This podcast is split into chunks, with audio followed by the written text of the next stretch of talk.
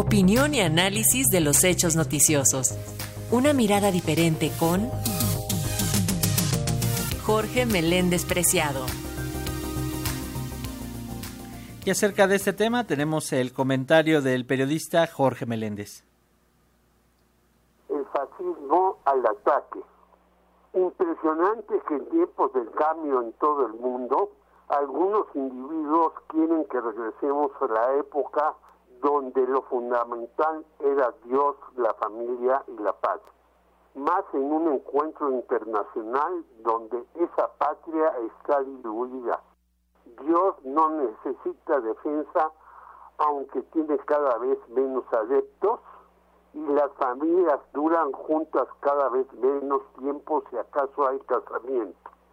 Pero como desde 1974 Ronald Reagan y su contrarrevolución triunfó, se formó un grupo que lleva por nombre Conferencia Política de Acción Conservadora, el cual reúne a sus principales dirigentes en el mundo.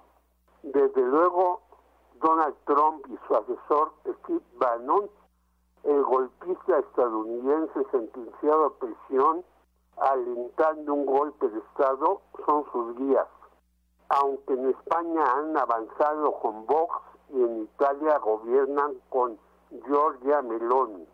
Latinoamérica no está fuera de ese radar y lo mismo Jair Bolsonaro, el destructor de la Amazonia, que José Antonio Caz, quien perdió con Gabriel Boric, más que organizaron el golpe contra Evo Morales están en el tipo de quienes desean regresar el tiempo a los años 30 del siglo pasado. Donald Trump afirmó que tenemos que asegurar nuestras fronteras y desmantelar los cárteles criminales que violentan nuestra gente. Es decir, agredió a los presentes quienes muchos de sus compatriotas van a Estados Unidos en busca de trabajo pero como en la Edad Media lo que dice el rey y la iglesia no importa que sea una flagrante contradicción. Aseguraron que es importantísimo detener la propagación del socialismo, que salvo en Cuba y Corea del Norte nadie lo reivindica ahora, pues China es más capitalista que Francia, se quejaron por la falta de libertad de expresión en los días que estuvieron en México tuvieron una cobertura magnífica, aunque hasta los impresos de derecha notaron sus contradicciones y tonterías. Tal vez por eso los aztecas Elsa Méndez y Carlos Leal, este del partido Encuentro Social, dijeron que México falta un auténtico partido de derecha lo que deja el PAN como una simulación que nadie de los asistentes al acto toma en serio. Para Juan Peña Nader, también mexicano, que ha sido priista, vista en redes sociales progresistas y más, hace falta un partido católico.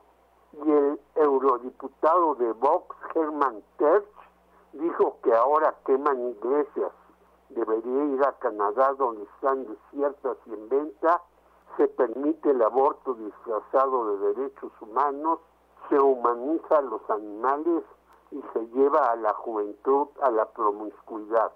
Viva el atraso. Eduardo Velázquez, a quien se lanzó a la presidencia, organizó el 30 de octubre de 2021 una marcha contra la, la legalización del aborto ante la Suprema Corte. No faltó para concluir el grito Viva Cristo Rey antes del Mundial de Qatar, donde el Islam ha mostrado su fuerza y que es más potente que las viejas religiones. Ni modo, los atrasados neofascistas en ocasiones convencen, pero jamás triunfarán plenamente a pesar que el socialismo, como dijo Joaquín Sabina, fracasó debido a Stalin y sus seguidores. Jorge Meléndez, Radio Educación.